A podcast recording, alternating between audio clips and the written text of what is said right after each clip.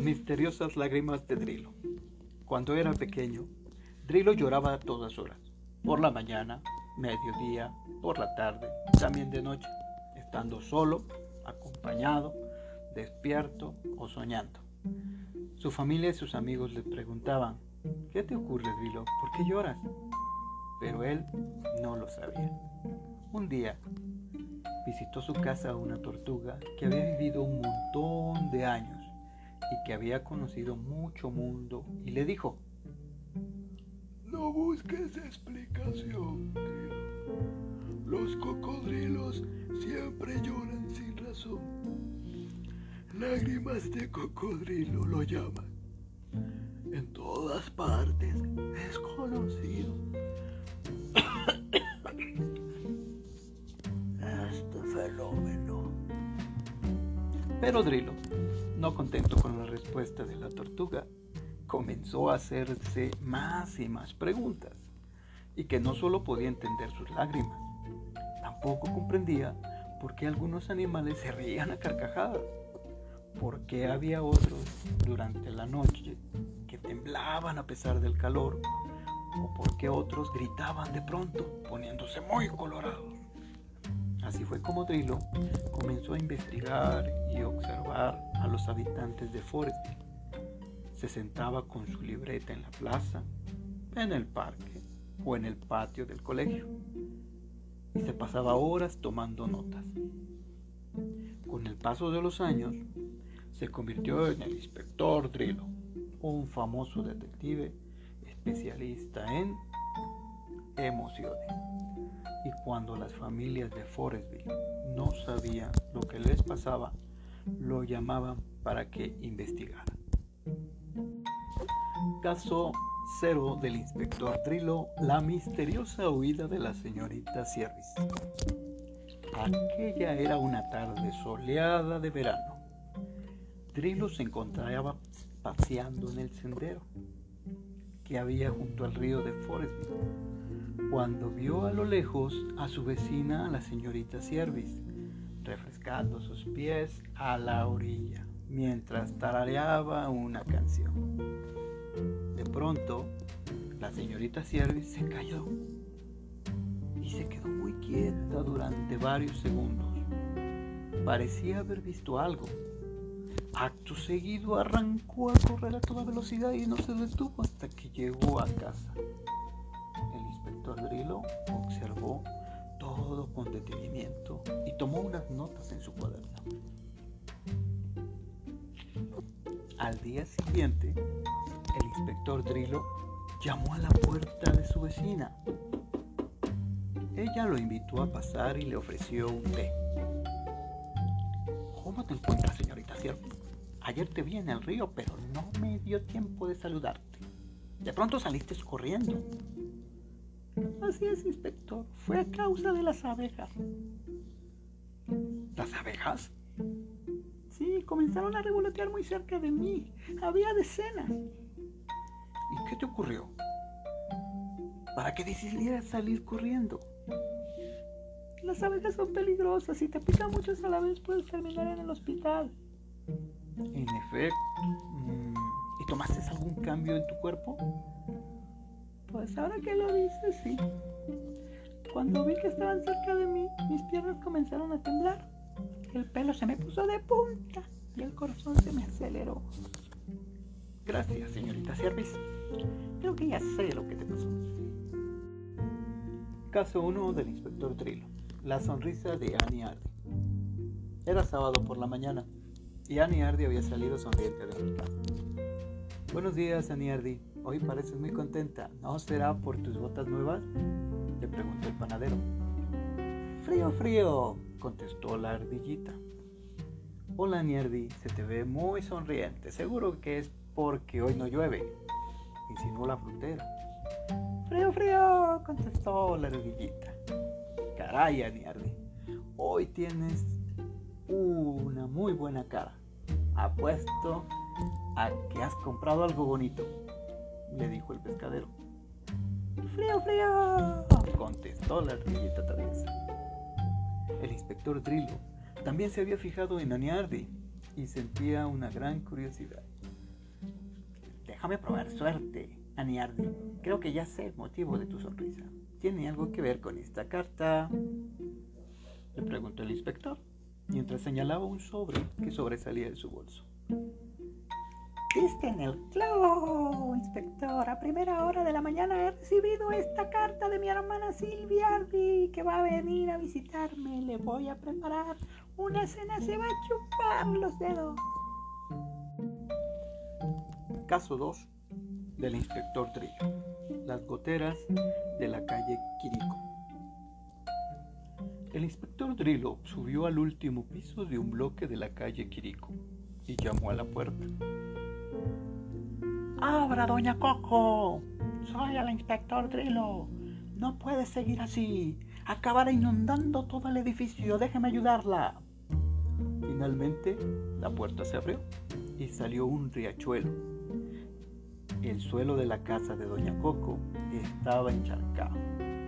Y también había montañas de pañuelos usados. La gallina lloraba desconsoladamente.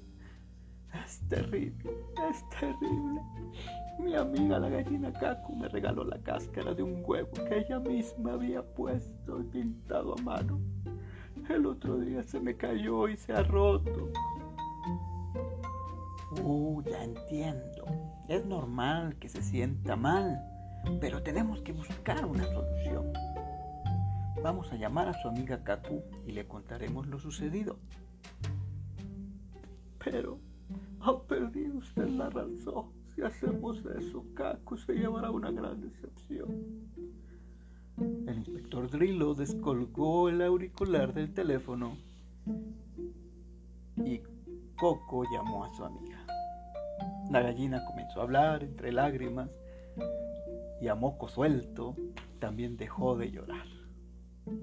Cuando se despidió, sonreía. Tenía razón, inspector. Kaku había sido este, un accidente y que no hay nada, no habría nada que lamentar. Caso 3 del inspector Drillo. Camarero, ni una mosca en mi sopa. Aquella noche el inspector Drillo había salido a cenar con la señorita Siervis a un concurrido restaurante de Forestville. La familia Grenoble se había sentado en la mesa de al lado Papá Greenway comenzó a mostrarse molesto a ver cómo el camarero atendía antes a otras mesas. Camarero, eh, ¿tenemos hambre? Camarero. Voló hacia la cocina. En pocos segundos apareció con una humeante cazuela llena de sopa de moscas. Cuando comenzó a servir a los comensales, tuvo la mala suerte y tropezó y desparramó el líquido sobre el mantel. El camarero pidió perdón, limpió la mesa y desapareció en busca de más sopa. Varios minutos después, todavía no había regresado, papá Grenoble cada vez estaba más rojo. Desató su corbata y se secó el sudor de la frente con la servilleta. Por fin apareció el camarero con la sopa que faltaba. Se volvió a disculpar y la sirvió, pero algunos miembros de la familia Grenoble comenzaron a quejarse de que su sopa se había quedado fría y ya la gota que como el plato de sopa fue lo que papá Grenoble vio o mejor dicho, no vio. Camarero, no hay ni una mosca en mi sopa. Gritó a los cuatro vientos. Parecía que sus ojos iban a salirse de las órbitas. Entonces papá Grenoble agarró el mantel y tiró de él con todas sus fuerzas. Los platos, las copas, la sopa, todo acabó esparcido y hecho trizas por el suelo. Caso 4 del inspector Drill.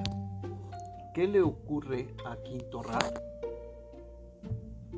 En casa de los Rat estaban todos despiertos y muy agitados. El inspector Drillo llegó poco después de recibir su llamada. En la habitación de los quintillizos, Quinto Rat se encontraba acurrucado en un rincón de la litera. Temblaba y lloraba desconsoladamente. A su lado, Mami Rat lo abrazaba para intentar calmarlo. ¿Qué ha ocurrido? Ya es la tercera noche que Quinto Rat se despierta de madrugada gritando y comienza a llorar. No nos cuenta lo que pasa, explicó Papi Rat. De acuerdo, dijo el inspector. Necesitaría que me dejaran un momento a solas en la habitación. El inspector Drillo se encerró en el dormitorio y apagó la luz. Unos minutos después, salió e hizo la siguiente pregunta. Señores Rat, ¿ha habido algún cambio de la habitación en los últimos tres días? Pues ahora que lo dice, sí. Ese perchero es nuevo, afirmó Mami Rat. Mm, lo suponía. Otra pregunta. Hace unos días fue Halloween. ¿Su hijo Quinto Rat participó de esta festividad? Por supuesto, a todos nuestros hijos les encanta disfrazarse por Halloween. ¿Estos dibujos de gatos negros espeluznantes son obra de Quinto Rat? Preguntó Drill. Mientras les mostraba varias hojas que había encontrado en la habitación. En efecto, inspector, Quinto adora dibujar. Caso 5 del inspector Drillo, el diario de Bela Ove. Bela Ove vivía con sus padres en una bonita casa a las afueras de Forestville. Tenía una gran habitación para ella, donde pasaba largos ratos rodeado de sus cosas. Una mañana, papá Ove se encontró algo inquietante en la habitación de su hija. En un descuido, la pequeña Bela Ove había dejado su diario abierto sobre la cama. El señor Ove no pudo evitar leer lo que decía. Para ser feliz necesito urgentemente una trompa como la de Mini L para rociar con nata a todos los invitados de una fiesta. Necesito una cáscara de huevo pintada a mano como la que le regaló Kaku a Coco. Necesito tener una visita tan emocionante como la que recibió Annie Arby su hermana. Salir a cenar con mi familia a un restaurante como hicieron los Greenwich. Organizar una escalofriante noche de gatos y lechuzas como la que organizaron los Rats por Halloween. Tras leer esto, papá Ove se quedó muy preocupado. Habló con mamá Ove y ambos decidieron que lo mejor era llamar al inspector Drillo para que les asesorase. Caso 6 del inspector Drillo. El, extraño comportamiento de Osalo. Mamá y papá Oso vivían con sus tres hijas. La, la mayor se llamaba Osala, la mediana Osalo y la pequeña Osali. Papá como mamá Oso eran muy cariñosos con sus pequeñas e intentaron repartir su tiempo lo más equitativamente posible entre las tres. Muchas veces Osala, la primera de las hermanas, necesitaba ayuda para estudiar. Osali, la tercera, la más pequeñita, requería atenciones especiales, pues aún no era osita, aún era una osita bebé. Osalu, la, la segunda, aún no tenía exámenes ni deberes como su hermana mayor. Y por otro lado, tampoco necesitaba tantos cuidados como la pequeña. Así que solía pasar algunos ratos jugando en su habitación. Todo parecía ir bien, pero de repente, una tarde, mientras papá oso le preguntaba la lección a Osala y mamá Osa le daba la merienda, Osali, a Osali, Osalu salió corriendo hacia su habitación mientras se quejaba. Siempre ellas, siempre ellas, yo no importo. Sus padres no acabaron de entender qué había pasado. Pero desde entonces Osalu parecía ser otra. O estaba triste y cabizbaja, o se enojaba haciendo desaires a sus hermanas. Finalmente, papá oso y mamá osa, preocupados por la actividad de su hija, decidieron ponerse en contacto con el inspector Drillo. Tras su visita, Drillo ya tenía una teoría. Caso 7 del inspector Drillo. La misteriosa foto de Mini L. Hacía ya una semana que había sido la fiesta de cumpleaños de Mini L. Un montón de amigos, globos, regalos y sorpresas habían llenado su jardín de alegría y color. Unos días después, sus amigos Ipa y Hiro se reunieron para prepararle un álbum de fotos. Aquí es cuando Mini L abrió nuestro regalo, giró y señaló una foto. Oh, sí, cómo le gustó. Finalmente creo que acertamos tejiendo el gorro en tonos naranjas, añadió Ipa. Mira, esta foto es de cuando Mini L se llenó la trompa de nata. Fue muy divertido. Después se puso a expulsar aire por la trompa y parecía que estuviera lloviendo nata de cielo. Se ensució todo al llegar a casa. Mi madre me metió directamente en la hipobañera. Recordó Ipa con una sonrisa. Uy, qué foto tan rara, señaló Giro. Mini L tiene cara de haber visto un fantasma. Tienes razón. ¿En qué momento puse esta expresión? preguntó Ipa. Ni idea, qué misterio. Que yo recuerde, Miniel se pasó toda la tarde sonriendo. Esto me intriga, Giro. A lo mejor Miniel tiene algún problema y no nos hemos enterado. Les mandaremos esta foto al inspector Drillo y que él nos saque de dudas. Caso 8. El inspector Drillo, la extraña desaparición de Lupus. A Lupus le encantaba pasear por el bosque y gastar bromas muy pesadas a sus habitantes. Pero un día, cansados de sus engaños, los animales decidieron gastarle una broma pesada. Una mañana mientras Lupus paseaba por el bosque, se cayó en una trampa, un agujero lleno de barro. El lobo aulló enfadado y comenzó a trepar para salir. Pero la cosa no acabó ahí. Un gran cubo repleto de huevos y plumas de gallina voló sobre él y se vació sobre su cabeza. Lupus no podía creer lo que estaba sucediendo. Desde los escondites más recónditos del bosque comenzaron a salir cacareos burlones, muy indignados. Lupus salió corriendo hecho una auténtica gallina. De lo que no se había dado cuenta era de que alguien había captado aquel instante para siempre. Flash. A la mañana siguiente, todas las portadas de los periódicos de Forestville anunciaban lo mismo. Lupus, el lobo feroz, convertido en una auténtica gallina. Aquella mañana Lupus se dirigió a desayunar el café a Café Zoo, pidió el pan dulce y el té con leche de siempre, después se dirigió a la zona de los periódicos sosteniendo la bandeja en la mano. Acto seguido se oyó un escandaloso estruendo. La bandeja con el desayuno se le había caído al suelo y el lobo salió corriendo.